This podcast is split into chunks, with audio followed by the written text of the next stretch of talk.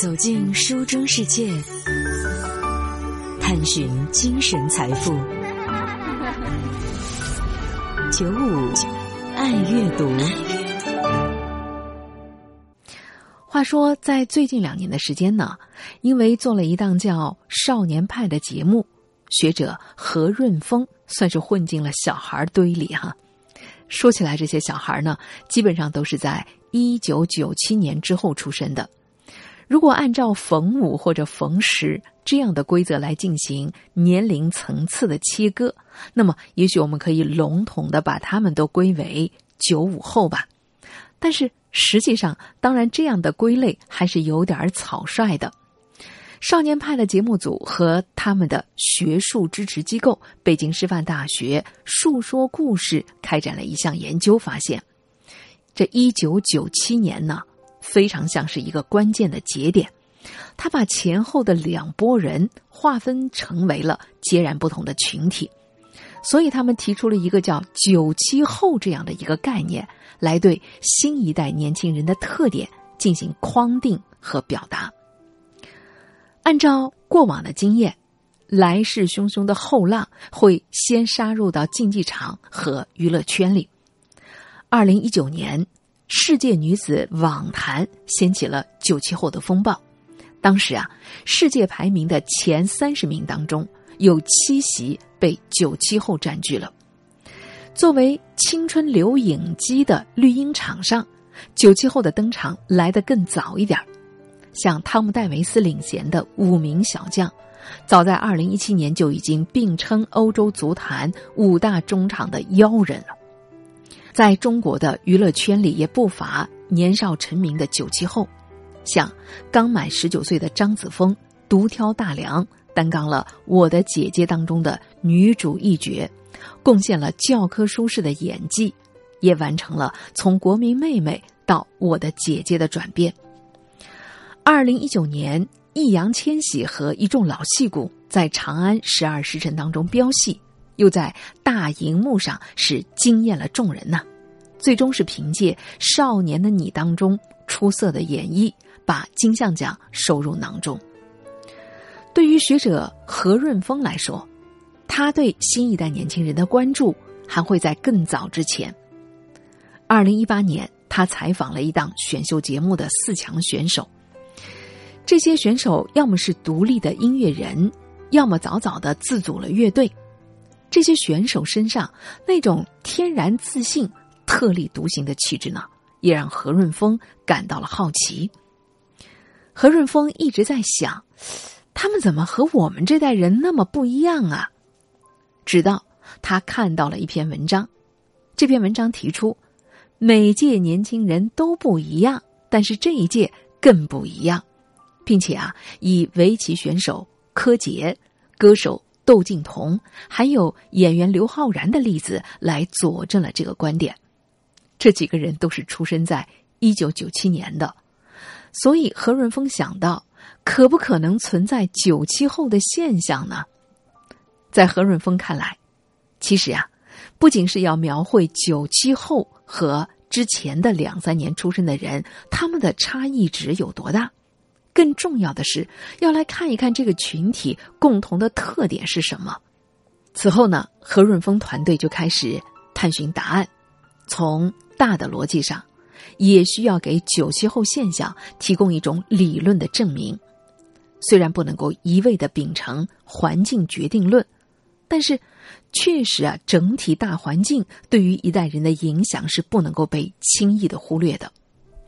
九七后。身处在一个不断的迭代，甚至发生了颠覆性变化的时代，在他们的价值观形成的阶段，国内外发生的重大事件都可能会成为他们特立独行和自信的渊源。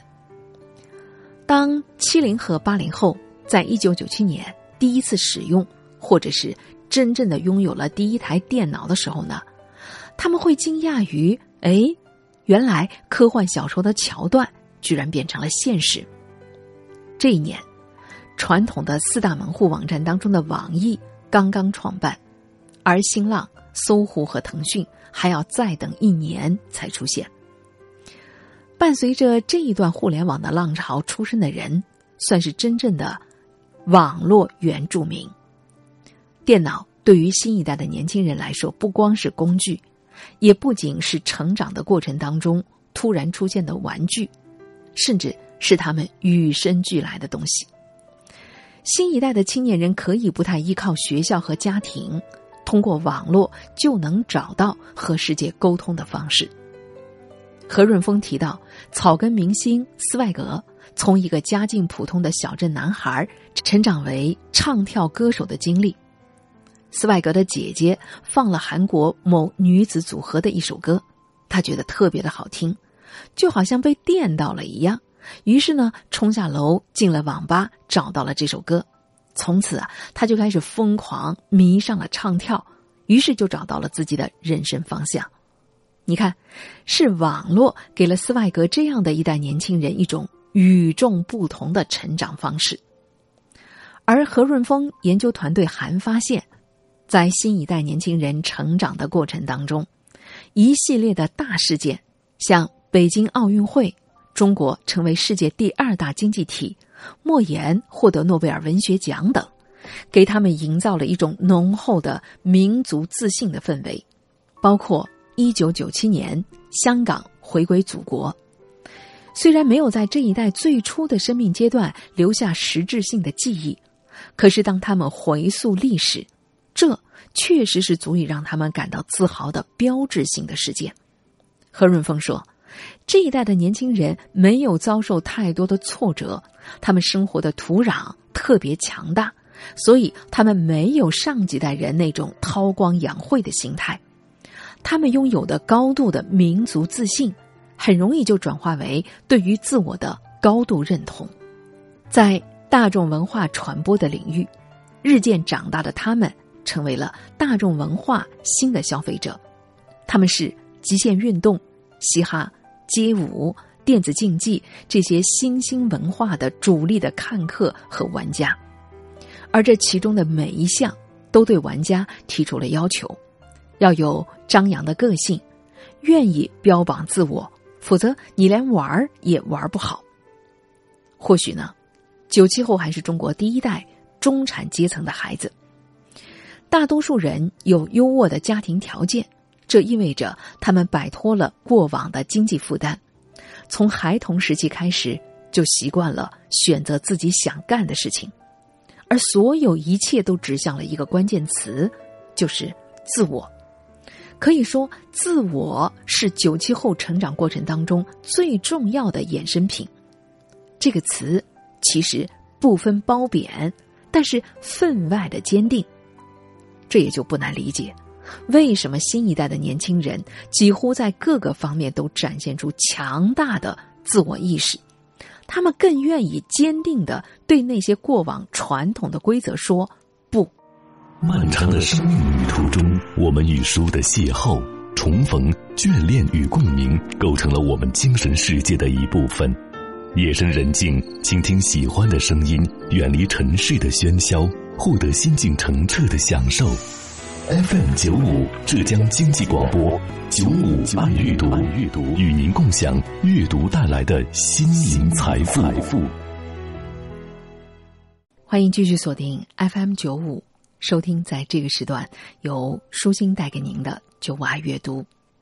今天的节目当中，和大家来分享《新周刊》上的这篇文章：这一届的年轻人有什么不一样？当然，所谓的这一届，讲的是。九七后，学者何润峰所在的团队对九七后的整体的调查发现，在世界观上呢，九七后的民族自信是显而易见的。无论是在微博上为祖国发声，还是表达对民族品牌的消费意愿。最近呢，国外的一些服饰品牌拒用新疆棉。而这些从小就对品牌有着强烈认知度的年轻人，则是用他们的消费行动来支持国产品牌，而他们本来就有更多的选择。何润峰团队所做的报告显示，在电商平台和网购普及的当下，这些年轻人的消费理念并没有单纯的被消费主义牵着鼻子走，他们的消费行为很少盲目和冲动。这种理性不是因为没钱，也不是为了节约，而是为了获得更适合自己的良好的自我体验。具体来说，这届年轻人更看重的是实用价值，他们喜欢的是有创意的商品和服务，而不会盲目的追求名牌。也正是因为这样，有创意和彰显个性的小众的国产品牌，成为这届年轻人的心头所好。而这个背后指向的，依然是他们的自我。当然，这也并不意味着新一代的年轻人就固步自封、夜郎自大。相反，他们对于外来文化也有着足够的包容。在一次演讲当中，何润峰把这个特点总结为：对于国家和民族的自信。拥有强烈民族自信的青年，愿意在网络上发声。并且希望扮演意见领袖的角色，而现实生活里，他们有着不善社交的一面，他们似乎不太热衷于社交。或许在他们看来，很多的社交就是在浪费时间，毫无意义。他们只喜欢与有共同话题和兴趣的人在一起，就算跟朋友在一起，他们也并非是无话不谈。这一点让学者何润峰都感到了困惑，他觉得自己好像在做一个社会实验。有一支成员几乎都是九七后的团队，他们呢和何润峰的关系很好，经常一起吃饭喝酒，但是他们从来都不会问：“哎，你结没结婚呢？谈没谈恋爱啊？”这样的问题。就算是乐队成员的个人之间的故事也不会讲，只谈大家共同的东西。何润峰心想：“哎，你们什么时候能够问一问我住在哪儿？北京这么大，难道他们就不感兴趣吗？没有好奇吗？”开始的时候呢，何润峰还以为是因为自己的年龄比他们大，所以人家不问。后来发现不是啊，同龄人在一起也是这样。在何润峰看来，不问个人的私事，并不是害怕侵犯隐私，而是他们压根儿。不关心这样的小事儿。与这一代的年轻人接触的越多，何润峰也越意识到自己所存在的一些偏见，特别是在人生方向的选择和规划上。比如，他们既独立又自我，甚至还带有一种反内卷的气质。在何润峰看来，内卷来自胜负欲以及所谓的激励机制。但是新一代的年轻人呢，更在乎的是自己，而不是现行规范之下的安稳。因此，在追求属于自己的快乐之路上，他们对固有的规范具备一种反抗的意识。想做什么，不想做什么，他们都有自己的想法，不愿意被他人改变，当然也不愿意去改变他人。就拿个人规划的这一点来说。这已经打破了何润峰对一个年轻人该有的生活方式的鲜艳性的认知。七零后、八零后乃至九零后，不是从小就被教育要树立个人理想吗？大学毕业的时候呢，个人规划也基本上都是非常明晰的：考研、就业还是出国，未来发展的方向好像基本就确定了。但这些确定的东西在九七后的身上。比较难以看到，就像斯外格也说不清楚他的具体的规划，就想有一天能够举行世界巡演，但这是很抽象的未来啊。还有像一个今年二十一岁的电竞的选手，他即将退役了，不知道今后的道路是做教练还是改行呢？他唯一想过的就是争取拿世界冠军。何润峰曾经将。希望以后成为一支什么样的乐队？这样的提问抛给那些年轻的乐队成员，没想到几个年轻人面面相觑的反问：“我们干嘛非得要有规划呢？好玩不就行了吗？如果说规划不重要，那究竟什么对他们来说是最重要的呢？”调查结果显示，对新一代的年轻人来说，重要的是。自我满足、自我幸福感的提升和与众不同。比如，与工作同等重要的就是打游戏，他们才不会把打游戏看作是玩物丧志呢。投资基金，哪怕每天呢，哎，赚到一块钱也很开心啊。只要看到数字增长就觉得幸福啊。